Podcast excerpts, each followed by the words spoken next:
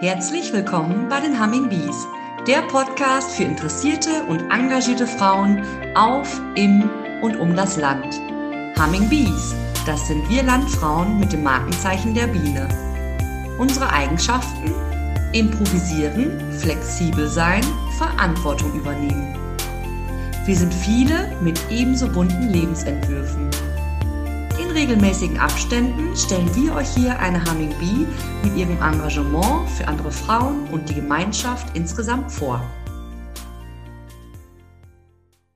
Heute möchten wir mal den Blick ganz, ganz weit über den Tellerrand richten, und zwar in das afrikanische Land Ghana. Frauen, die in ländlichen Regionen leben, haben nicht nur in unserem Land eine ganz zentrale Rolle. Sie sind ja eben wichtig für die ländliche Entwicklung, für die Landwirtschaft und eben aber auch ganz besonders für den Ernährungssektor. Und in Entwicklungsländern ist es nicht so einfach, in diesen Bereichen nachhaltig zu agieren. Und darum brauchen die Menschen dort dabei einfach manchmal ein bisschen Unterstützung. Und was liegt da je, äh, näher, als jemanden damit zu betrauen, für den nachhaltiges Agieren täglich Brot ist, und zwar die Landfrauen.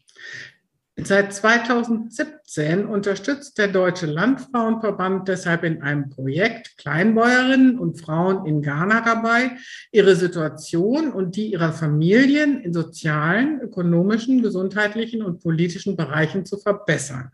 Und darüber wollen wir heute sprechen. Ich bin Heidrun Diekmann und meine Gäste sind Sophie Weißenhorn, sie ist die Koordinatorin des Projektes, und Anja Will, die 2017 bzw. 2018 als Landfrauentrainerin dabei war. Herzlich willkommen. Frau Weißenhorn, schön, dass Sie sich bereit erklärt haben zu einem Gespräch. Stellen Sie sich doch unseren Hörerinnen und einfach mal kurz vor. Ja, herzlichen Dank, Frau Diekmann. Ähm, zunächst einmal für die Einladung und auch die Einführung zu dem Podcast. Mein Name ist Sophie Weißenhorn und ich bin die Projektleiterin des Ghana-Projektes des Deutschen Landfrauenverbandes, das es, wie Sie schon gesagt haben, seit 2017 gibt. Ich bin auch selbst seit 2017 beim DLV mit dabei, habe erst als Projektassistentin angefangen und ähm, genau sitze jetzt sozusagen auf der Stelle der Projektleitung. Was steckt denn genau hinter diesem Projekt und was sind die Ziele dieses Projektes? Genau, also das Projekt wurde damals, ich glaube 2016, angestoßen und zwar ähm, auf Initiative des Bundesministeriums für wirtschaftliche Zusammenarbeit und Entwicklung, damals noch unter der Leitung von Dr. Gerd Müller, ähm, der auf den DLV zugekommen ist mit der Frage, ob man sich nicht engagieren sollte und ähm, genau, wie Sie schon gesagt haben, das Thema ist ein wichtiges, Frauenförderung weltweit, insbesondere auch in ländlichen Regionen. Und ähm, ja, in Deutschland ist es sozusagen das ähm, Hauptthema des Deutschen Landfrauenverbandes und warum sozusagen die Erfahrungen nicht auch internationalisieren und ähm, ja auch andere Frauen weltweit und in diesem Fall in Ghana mit einbeziehen und von den ähm, Erfahrungen profitieren zu lassen. Und ähm, genau, wie Sie schon gesagt haben, auch gerade im Bereich der Entwicklungszusammenarbeit ähm, haben Frauen eigentlich eine Schlüsselfunktion, insbesondere in Ländern des globalen Südens ist es eben auch so, dass über 43 Prozent der Arbeitskräfte, äh, Arbeitskräfte im Ernährungs- und Landwirtschaftssektor sind Frauen. Das heißt, um wirklich auch, sage ich mal, ähm, ja, eine gleichberechtigte Teilhabe von Frauen ähm, zu erreichen in der Land- und Ernährungswirtschaft, ist es wichtig, diese zu fördern und auch eben um Entwicklungsziele zu erreichen, was ja eigentlich das Ziel ist der internationalen Entwicklungszusammenarbeit. Und deswegen hat sich der DLV dafür entschieden, auch international tätig zu werden und genau Kleinbäuerinnen, wie Sie schon gesagt haben, ähm, und auch auf dem Land lebende Frauen in Ghana und ihre Familien zu unterstützen. Ja, das klingt für mich also sehr wichtig. Äh, aber nun ist Theorie und Praxis sind ja zwei Paar Schuhe, dann kann man sich ja viel ausdenken, aber es muss dann ja auch wirklich umgesetzt werden. Und jetzt kommst du ins Spiel, Anja. Schön, dass auch du da bist und du uns von deinen Erfahrungen mit diesem Projekt berichten möchtest. Kannst dich auch einfach erst einmal kurz vorstellen? Ja, erstmal auch einen schönen guten Morgen äh, zusammen. Ja, ich bin Anja Will, ich wohne in Iserlohn, gehöre dem Westfälisch-Lippischen Landfrauenverband an und ähm, glaube, bin so in dieses Projekt gerutscht, ähm, ja, aufgrund meiner Voraussetzungen. Also ich bin, äh, war, im, war im Kreisvorstand tätig lange Jahre und auch als Ernährungsfachfrau in den Schulen unterwegs und habe, glaube ich, da zwei Punkte mit abgedeckt, um in dieses Programm mit hineinzurutschen. Es gab ja schon gute Voraussetzungen dann. Dafür. Genau, es gab 2016 ja, eine, ähm, ja einen Aufruf sozusagen, eine Kampagne und es wurden Trainerinnen gesucht. Ich kann mich noch wirklich sehr gut erinnern, dass ich das im Wochenblatt gelesen habe und sofort weitergeblättert habe, kam für mich überhaupt nicht in Frage. ähm, als ich das dann erzählt oder ein Jahr später war es wohl so, dass vier Frauen ausgesucht wurden. Eine davon ist schwanger geworden und es musste jetzt relativ schnell Ersatz geschaffen werden. Und Frau Petra Bentkemper, unsere jetzige DLV-Präsidentin, kannte mich persönlich hier aus Westfalen, weil wir auch in den Kursen für die Fachfrau für Ernährungsbildung äh, uns kennengelernt haben. Und ja, da kam einfach mal ein Anruf. Und ich weiß es nicht, normalerweise, meine Bekannten, die haben schon wirklich geschmunzelt. Ich bin so der bodenständige, konservative Typ, lange Urlaub oder Tegernsee, weite Welt hinaus. Und irgendwie hatte ich aber so ein, ja, so eine Stimme im Hinterkopf, die sagte, lass lieber erst ausreden, mal gucken, was da jetzt für eine Geschichte kommt. Und ja, fand das dann total spannend, habe das mit meiner Familie durchgesprochen und ja, wir haben beschlossen, wir versuchen, ich versuche das mal. Jetzt auch in meinem Alter noch, ich bin jetzt 56, da war ich 52 war jetzt nochmal eine ganz neue Erfahrung und Herausforderung und ja, ich habe mich entschieden, die anzunehmen.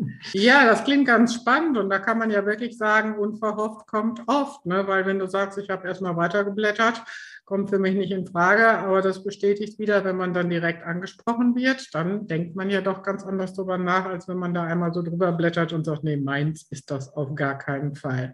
Aber nun ist es ja mit Sicherheit nicht so gewesen, dass du diesen Anruf bekommen hast und dann bist du vier Wochen später losgeflogen. Da hat es ja sicherlich eine Vorbereitung gegeben. Wie sah die aus? Ja, wir haben uns dann das erste Mal, also schon relativ kurzfristig, hatte ich einen ersten Vorstellungstermin dann in Berlin bei Frau Scherb. Brigitte Scherb war da, die DLV-Präsidentin noch. Und ähm, dann kam kurzfristig, zwei, drei Wochen später, glaube ich, hatten wir das erste Treffen, das Vorbereitungstreffen mit den zwei hauptamtlichen Koordinatorinnen. Da war Frau Weißenhorn auch schon bei. Und ich habe auch die anderen drei Trainerinnen kennengelernt. Äh, schön für mich war, dass ich Petra Schröder, die ja auch aus Westfalen-Lippe kommt, schon kannte. Und dort haben wir dann erst einmal so den großen Rahmen geplant, was wollen wir dort erreichen und mit welchen Mitteln, ne? mit welchen Lehrmethoden und mit welchen Ideen überhaupt, welche Oberthemen sollen unsere Workshops dort unten haben. Oder ich kann mich auch noch daran erinnern, es ist ja gar nicht so einfach aufgebaut, das ganze Projekt. Ne? Es ist, da wird Frau Weißenhorn vielleicht noch was zu erzählen. Es sind verschiedene Säulen und wir waren ja nur eine Säule, aber unsere Säule hörte sich auch schon so groß an. Ähm, da wurde wirklich in einem äh, Workshop ganz viel Klarheit geschaffen. Und wir haben dann entsprechend Arbeitsaufträge sozusagen bekommen und konnten zu Hause daran weiterarbeiten sodass ihr quasi selbstständig euer Konzept entwickelt habt, was ihr dann vor Ort umsetzen wolltet. Ja. Dann frage ich doch jetzt mal gleich äh, Frau Weisenhorn, welche Säulen gibt es denn, bevor ich dich dann wieder frage, dass du über deine Säule berichtest? ja, sehr gerne. Genau, wie Frau Wisch schon gesagt hat, das äh, Projekt hat unterschiedliche Handlungsfelder, so nennen wir das. Ähm, und also es variiert so ein bisschen. Wir hatten ja sozusagen das erste Projekt, in dem Frau Will auch mit dabei war, das von 2017 bis 2020 lief. Und jetzt derzeit sind wir schon im Folgeprojekt angelangt, das aber ähnliche Schwerpunkte hat wie das erste Projekt. Das läuft jetzt seit 2020 und endet dieses Jahr im Juni 2022. Aber die Inhalte sind sozusagen ähnlich und wir haben jetzt äh, drei Handlungsfelder. Das erste ist sozusagen das Handlungsfeld, in dem auch Frau Wild tätig war. Da geht es um, eben um Ernährungsbildung. Vielleicht noch mal so als Hintergrund, was ja auch sage ich mal, das Besondere ist am DLV und seinem Engagement in der Entwicklungszusammenarbeit, dass der Ansatz schon besonders ist, weil es geht wirklich eigentlich um den Austausch von Frau zu Frau. Also sei es um den Austausch von deutschen Landfrauen mit ähm, ghanaischen Frauen oder sei es eben auch ähm, der Austausch zwischen ghanaischen Frauen untereinander. Also das vielleicht nochmal so vorweggenommen. Das ist so ein bisschen auch ja, das Steckenpferd, sage ich mal, des DLV-Projekts, dass es wirklich ein Projekt von Frau zu Frau ist. Und dementsprechend war eben der Bereich Ernährungsbildung auch so aufgebaut, dass eben die vier ausgewählten deutschen Landfrauen, die vier DLV-Tandem-Trainerinnen, zusammen mit vier ghanaischen Ernährungsexpertinnen, die vom ghanaischen Landwirtschaftsministerium kamen. Auch ganz interessant, das ghanaische Landwirtschaftsministerium hat eine Frauenförderabteilung, das heißt Women in Agricultural Development und das waren eben vier Expertinnen aus dieser Frauenförderabteilung und da eben auch in diesen direkten Austausch miteinander zu treten, die deutschen Expertinnen wie Frau Will und die ghanaischen Expertinnen und dann zusammen einen Ernährungsplan zu entwickeln, ein Ernährungstraining, mit dem wiederum Multiplikatorinnen geschult worden sind. Aber da kann Frau Will sicher gleich auch nochmal genauer drüber berichten. Genau, und dann haben wir noch zwei weitere Handlungsfelder. Ähm, geht es einmal um die Weiterverarbeitung von Reis. Ähm, Reis ist eines der Grundhauptnahrungsmittel in Ghana und wird auch in Ghana produziert. Oft denkt man, ah, Reis kommt hauptsächlich aus den asiatischen Ländern. Ist auch so, ist auch ein kleines Problem in Ghana, weil es einfach sehr viele Importe gibt, die die lokale Produktion ein bisschen erschweren. Und deswegen haben wir uns auch entschieden, okay, im Reissektor tätig zu sein und unterstützen hier derzeit sechs Reisfrauengruppen mit unterschiedlichen Trainings. Also es geht über Marketing, Qualitätssicherung, wie läuft der Parboiling-Prozess ab, wie können wir als Gruppe zusammenarbeiten, wie können wir unser Reisbusiness verbessern. Also da werden unterschiedliche Trainings durchgeführt, das aber eben auch mit lokalen Trainerinnen und Trainern. Also es ist uns auch eben wichtig, hauptsächlich ghanaisches Personal ähm, mit einzubinden und ähm, die Leute vor Ort zu trainieren. Die kennen einfach den Kontext am besten, die Hintergründe am besten, die Bedingungen in Ghana am besten. Deswegen arbeiten wir hauptsächlich mit lokalem Personal zusammen. Und dann gibt es noch den Bereich ähm, Inter Interessensvertretung und Verbandsentwicklung. In Ghana gibt es zwar keinen großen Landfrauenverband, aber auch dort ist es gängig, dass sich Frauen sozusagen in kleinen Verbänden zusammenschließen. Und das dritte Handlungsfeld geht eben um die Stärkung von Frauenverbänden auf lokaler Ebene und ähm, zum Thema Interessensvertretung. Ähm, hier hat uns leider ähm, die Covid-19-Pandemie einen kleinen Strich durch die Rechnung gemacht, weil auch hier war eigentlich angedacht, dass es einen direkten Austausch gibt zwischen ghanaischen Frauen und ähm, deutschen Landfrauen. Und im Vorgängerprojekt hatten wir eine Seminarreise mit 20 Ghanaren, die in Deutschland waren, den DLV kennengelernt hatten, ähm, den Landesverband Bremen kennengelernt hatten, ähm, den Landesverband Württemberg-Baden kennengelernt hatten. Und das sollte eigentlich in diesem Projekt wieder passieren, ging aber leider nicht aufgrund ähm, der Pandemie, was sehr schade ist, weil wir gemerkt haben, dass gerade dieser direkte Austausch auch und das Sehen von unseren Ortsvereinen hier in Deutschland auch wirklich ein Mehrwert war, also für beide Parteien, sowohl für die ghanaischen Frauen aber es auch für die Landfrauen hier in diesen Austausch zu treten. Das kann so nicht stattfinden. Deswegen werden die Workshops in Ghana stattfinden und die Frauen trotzdem selber werden dazu angeregt, Ideen zu entwickeln, was sie selber in ihren Gemeinden umsetzen können. Und dann sind es beispielsweise zum Thema Interessensvertretung, dass Radiosendungen gemacht werden zum Thema Zugang zu Landrechten von Frauen oder dass ähm, der Prozess angestoßen wird, dass die Frauengruppe an der Satzung arbeitet. Genau, also das ist sozusagen unser drittes Handlungsfeld. Und, ja. Ja, das klingt ja total umfangreich. da muss man ja auch erstmal folgen. Und, äh, aber ich glaube, dass alle Handlungsfelder tatsächlich auch ineinander greifen und das eine ohne das andere auch gar nicht so viel Sinn macht und dass das Gesamtpaket dann letztendlich auch zum Erfolg führt. Jetzt würde ich nochmal zu dir zurückgehen, Anja. Dein Handlungsfeld war die Ernährung. Wo liegt denn überhaupt die Problematik ähm, der Ernährung in Ghana und da auf dem Lande?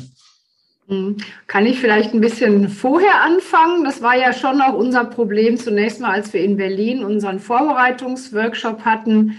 So die Idee, ähm, ja, einen Versuch zu machen, eine Empfehlung auszusprechen, so wie wir das hier auch über die Deutsche Gesellschaft für Ernährung haben mit unserer Ernährungspyramide. Das ist ja vielen bekannt. Das wird bei uns heutzutage in den Schulen in verschiedenen Projekten unterrichtet.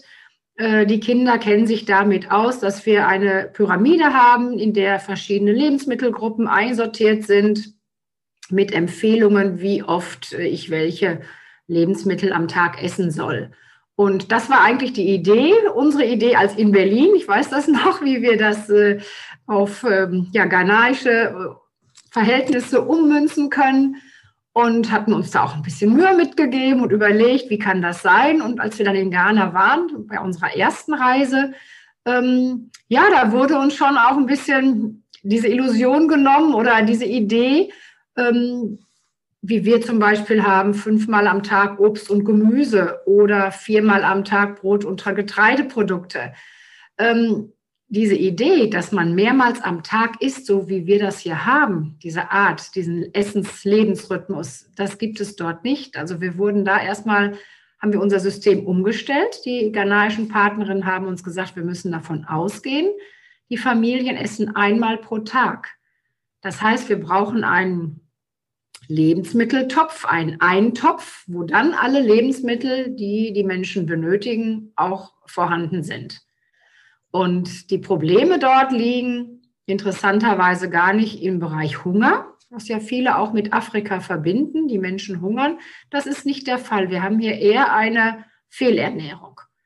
Ähm, und da, haben, da kommt es eigentlich zu deutlich, oder war deutlich, wie gut diese Zusammenarbeit war, wie das Projekt aufgebaut ist mit unserem Wissen, was wir rund um die Ernährung haben, von Deutschland aus, aber mit den Verhältnissen, ähm, wie es tatsächlich in äh, Ghana läuft. Das war ein sehr, sehr guter Austausch mit den Partnerinnen. Und es kam eben raus, dass dort sehr, sehr viel kohlenhydratreiche äh, Produkte gegessen werden.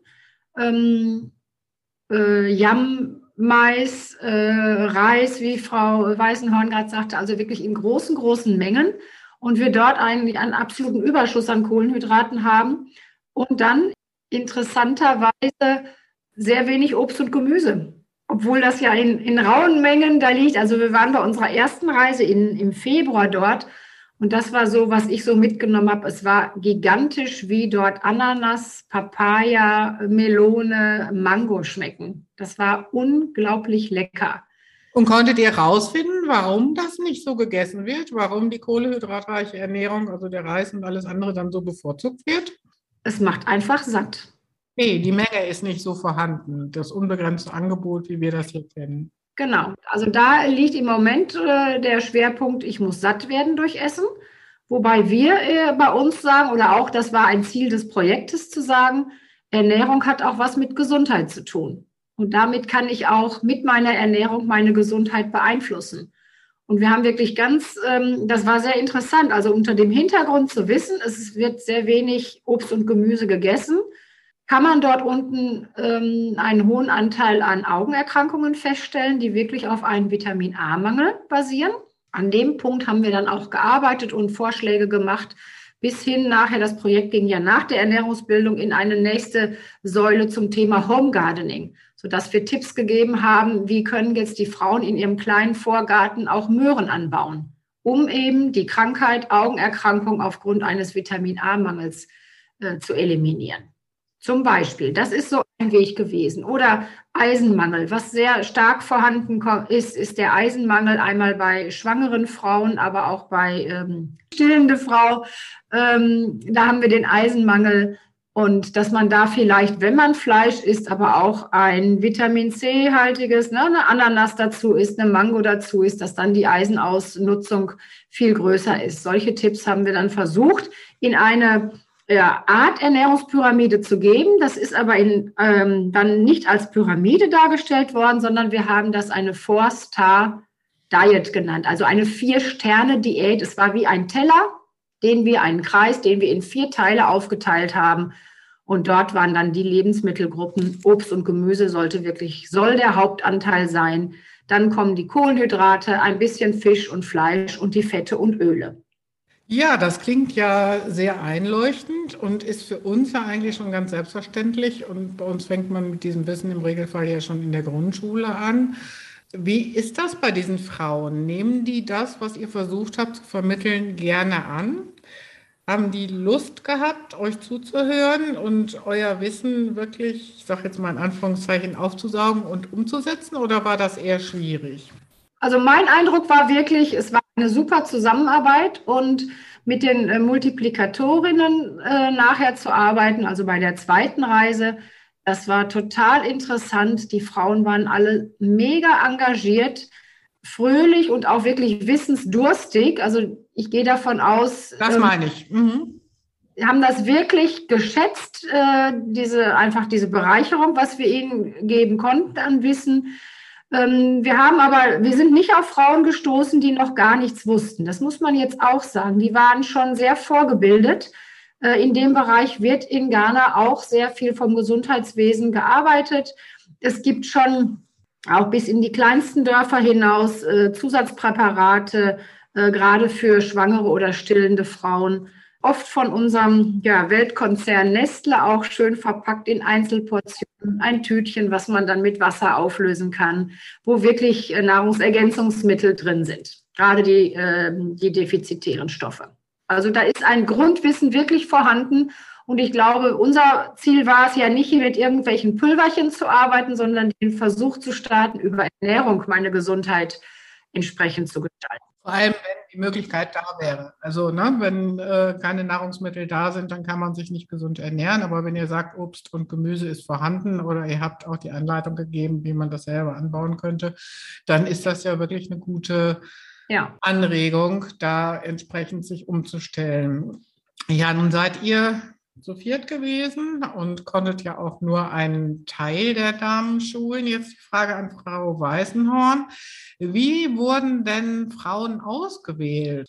Also es ist ja wahrscheinlich nicht so wie hier, dass man dann Aufruf über Social Media macht oder hier im Landfrauenverband. Wie haben Sie da die Frauen ausgewählt, die jetzt an diesem Programm teilnehmen konnten? Wir arbeiten mit Partnerorganisationen zusammen vor Ort in Ghana.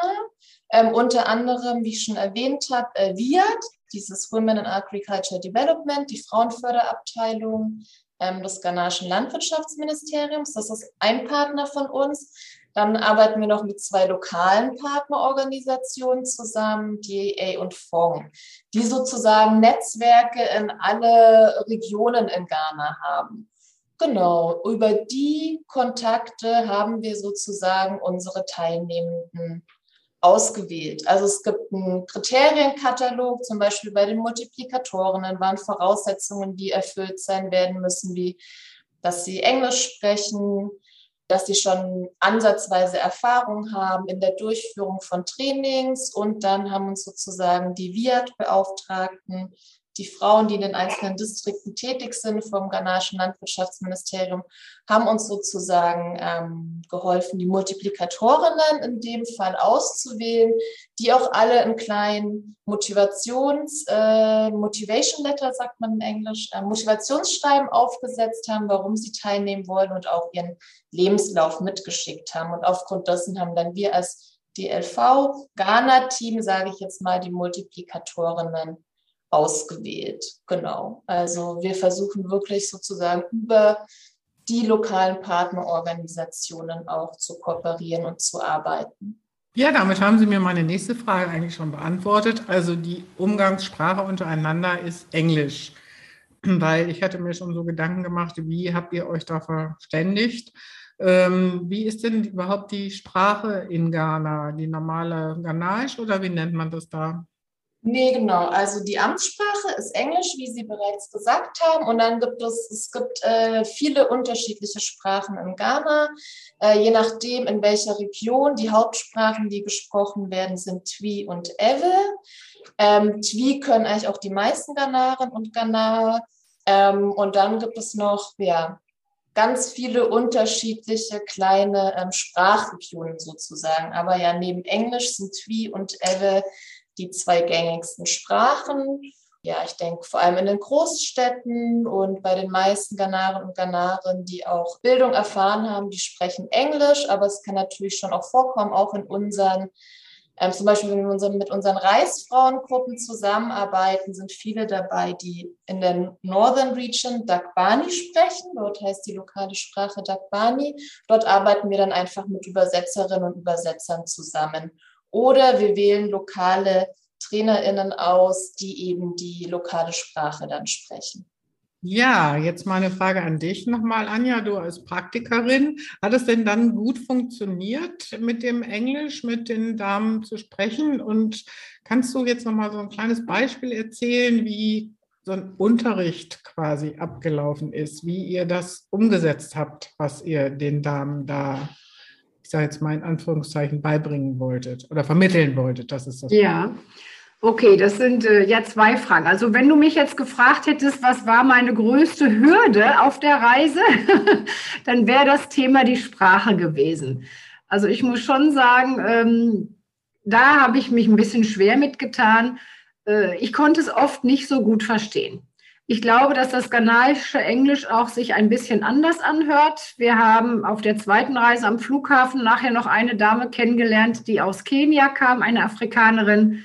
Und da konnten wir wirklich jedes Wort von verstehen. Das war so richtig schönes Schulenglisch. Ähm, in Ghana hatte ich persönlich da schon Schwierigkeiten mit. Deswegen war es umso besser oder die Organisation auch vom DLV, dass wir bei beiden Terminen immer in der Gruppe als Ganzes zusammenblieben. Das fand ich jetzt sehr schön. Also es waren ja zwei verschiedene Termine. Einmal der Vortermin, das Treffen mit den Multiplikat mit den äh, Trainerinnen auch und der zweite Termin, dort haben wir ja, habe ich mit einer ghanaischen Trainerin zehn weitere Multiplikatorinnen geschult. Und ähm, diese Treffen waren komplett an einem Standort. Dann konnten wir uns zwischen den einzelnen Einheiten mal austauschen. Das fand ich jetzt sehr gut. So eine Unterrichtseinheit kann man sich genauso vorstellen, wie hier auch Schule abläuft. Ne? Also es sind zwei äh, Trainerinnen, die vorne stehen. Ähm, man leitet ein Thema ein. Man, wir haben sehr versucht, die Damen mit einzubeziehen, dass sie auch wirklich selbst aktiv etwas arbeiten können. Äh, sei es an dieser Entwicklung dieser Forster Diet, aber auch dann mit Material, was dann vom DLV vorbereitet wurde, dass wir wirklich, ich sag mal, alles schön in Farbe auch hatten, wo es Zuordnungen gab, dass die Damen selber Ideen sammeln konnten, was kommt jetzt in so ein Tagesgericht rein, welche Lebensmittel wählen wir denn mal aus, wenn wir die Hälfte davon Obst und Gemüse haben wollen. Ne? Das ist also wirklich der praktische Bezug gegeben war. Die Frauen sollten selbst entscheiden. Man kann ja ganz viel machen, aber einfach nur ein Rezept dahinlegen war jetzt auch nicht unser Ansinnen. Das denke ich mal. Und es ist ja auch viel besser, wenn man selber auswählen kann. Dann äh, genau. ist für euch auch die Kontrolle schon da, ob das, was ihr vermitteln wollt, dann auch wirklich ankommt. Ne? Ja, und ich denke, dass man kann sich das schon so vorstellen, ein bisschen wie Schule oder wie hier auch in der Bildung Seminare abgehalten werden was ich ganz faszinierend fand, äh, bei manchen Reaktionen, bei manchen Ereignissen, die einfach so passierten, ähm, diese Fröhlichkeit und positive Stimmung äh, der afrikanischen Frauen so mitzukriegen. Man konnte einfach aus dem Steh heraus, wurde einfach gesungen, kräftig und es war ein, ja, es war eine sehr schöne Atmosphäre dann immer. Ähm, wo man, wo wir eigentlich auch dann erkan erkennen konnten, dass die Damen auch Spaß an diesem Projekt haben und an der Art, dass sie da jetzt mitmachen durften. Und ich bin fest davon überzeugt, dass viele, alle weiß ich nicht, aber viele wirklich auch diese Trainings entsprechend umgesetzt haben. Ich habe im Nachgang noch sehr viele Bilder bekommen, wo wirklich ja ganz tolle kleine Vorgärten äh, wuchsen. Das war toll mit anzusehen, auch im Nachhinein. Ja, das klingt ja wirklich äh, ganz spannend. Ich könnte Ihnen beiden jetzt noch ganz lange zuhören, aber unsere Zeit geht dem Ende zu. Ähm, aber das, was du sagst, Anja, diese äh, Fröhlichkeit. Also ich habe natürlich auch ganz viele Bilder gesehen, weil Petra Schröder ist ja aus meinem Kreis und sie hat auch einen Lichtbildervortrag, den ich dann ähm, auch ganz interessiert verfolgt habe. Und was man immer sieht, dass die Damen bunt angezogen sind und eigentlich tatsächlich immer lachen, richtig gut drauf sind. Und das ist so äh, auch der, die Fotos der Unterrichtseinheiten gibt das auch so wieder. Eine Fröhlichkeit spürt man da, die fand ich schon ganz beeindruckend. Eine Frage zum Schluss. Ähm, wenn du jetzt so zurückdenkst oder an deine Zeit und deinen Einsatz denkst, gibt es da irgendwie ein Erlebnis oder irgendwas, was dir so besonders in Erinnerung ist? Oder das große Thema ist ja oben drüber so Nachhaltigkeit. Ist irgendwas nachhaltig für dich geblieben aus dieser Zeit? Hast du irgendwas mitgenommen so in dein jetziges Leben?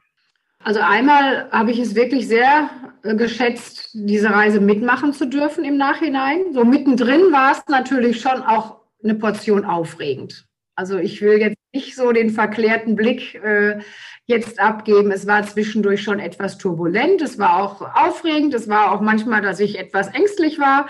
Gar keine Frage. Aber wir waren vom DLV wirklich bestens äh, umsorgt und behütet. Es war alles sehr gut organisiert.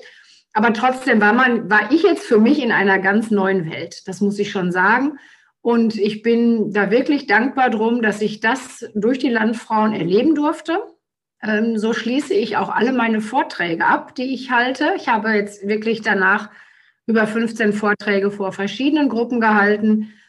Ich sage allen Mitgliedern, hauptsächlich den Landfrauenmitgliedern mit äh, einem Euro, der vom Mitgliedsbeitrag in die Bundeskasse fließt, haben die Damen auch ermöglicht, dass wir solche Projekte anstoßen. Frau Scherb war ja die DLV-Präsidentin, die am Anfang dabei war. Da war so ein Obermotto Lifelong Learning. Das heißt, das ist, finde ich, was für alle. Das ist ja nichts nur für Landfrauen, sondern ein lebenslanges Lernen sollte jeder anstreben. Ähm, man hat nie ausgelernt, man hat immer neue Erfahrungen, die man dazu gewinnen kann. Ich bin da sehr dankbar für, dass ich das machen durfte. Ich sehe jetzt auch die politischen aktuellen äh, Probleme mit anderen Augen, muss ich schon sagen. Ich habe höchsten Respekt vor den Frauen dort im Land. Deswegen finde ich den Aspekt auch ganz wichtig, wie Frau Weißenhorn sagte, dass wir mit dem Projekt die Frauen stärken. Und es geht nur über Bildung. Es geht nur über Bildung, dass wir auch den Menschen, dass die Menschen sich dort eine Umgebung schaffen, wo sie wirklich äh, entsprechend ihren Wünschen leben können. Anja, vielen Dank. Also das finde ich ist ein ganz starker Schlusssatz. Es geht nur über Bildung und die Frauen sollen gestärkt werden. Und ähm, schön. Frau Weißenhorn, für Sie auch, wenn Sie einen Wunsch frei hätten, was noch möglich gemacht werden sollte bei diesem Projekt, was wäre das? Oh, das ist aber eine große Frage. also also ich wünsche mir natürlich äh, für den DLV, dass die Arbeit im internationalen Kontext weitergeht, weil ich nach wie vor finde, dass es eine wichtige Arbeit ist, einfach Frauen zu fördern, weltweit, egal wo, ähm, weil es einfach immer noch Benachteiligungen gibt. Ähm, in Deutschland, so auch in Ghana, so auch in anderen Ländern. Und ähm, ich finde, der DLV hat einen sehr schönen Ansatz, wie ich vorhin schon gesagt habe, von Frau zu Frau. Und es freut mich auch sehr zu hören, dass eben Frau Will sagt, auch für sie hat diese Beteiligung im Ghana-Projekt irgendwie, es war eine große Erfahrung, auch Frau Will hat sich Wissen angeeignet. Und ich denke es auch, Genau, nicht nur, dass ghanaische Frauen davon profitieren, ich denke auch so diese Rückkoppelung in den Deutschen Landfrauenverband, in die deutsche Zivilgesellschaft, einfach mal über den Tellerrand zu schauen, zu schauen, okay, was passiert in anderen Ländern, das finde ich total wichtig und ähm, genau, ich wünsche mir, dass die Arbeit des DLVs ähm, hier weitergeht. Das äh, finde ich, ja, das wäre so mein Wunsch, um die Frauenförderung weltweit voranzutreiben. Das ist auch ein, denke ich, ganz, ganz wichtiger Wunsch. Und mit diesem Projekt sind da Grundsteine für gelegt. Und ich kann Ihnen beiden oder euch beiden wirklich nur danken für diese vielen Informationen. Wie gesagt, ich könnte jetzt noch ganz lange weiter fragen. Wir haben auch die Zeit rettungslos überzogen, aber das macht gar nichts. Wer jetzt trotzdem mehr wissen will, der kann sich auf der Homepage des Deutschen Landfrauenverbandes informieren und da stehen auch Kontaktdaten zu. Und wenn jetzt irgendein Landfrauenverband sagt, Mensch, das klingt alles so spannend, da würde ich auch gerne mal einen Vortrag zu hören. Ich glaube, dann kann man sich an Sie wenden, Frau Weißenhorn. Auf der Homepage findet man die Kontaktdaten und Sie würden dann ortsnah was vermitteln können. Und ansonsten gibt es auch immer, wie ich gesehen habe, aktuelle Neuigkeiten von dem Projekt auf Facebook. Vielen herzlichen Dank und alles Gute weiterhin. Wir freuen uns sehr, wenn ihr wieder reinhört bei den Humming Bees, der Podcast für engagierte Frauen. Wenn ihr mehr über die Aktivitäten der Landfrauen wissen wollt, informiert euch auf der Homepage des Westfälisch-Lippischen Landfrauenverbandes unter www.wllv.de.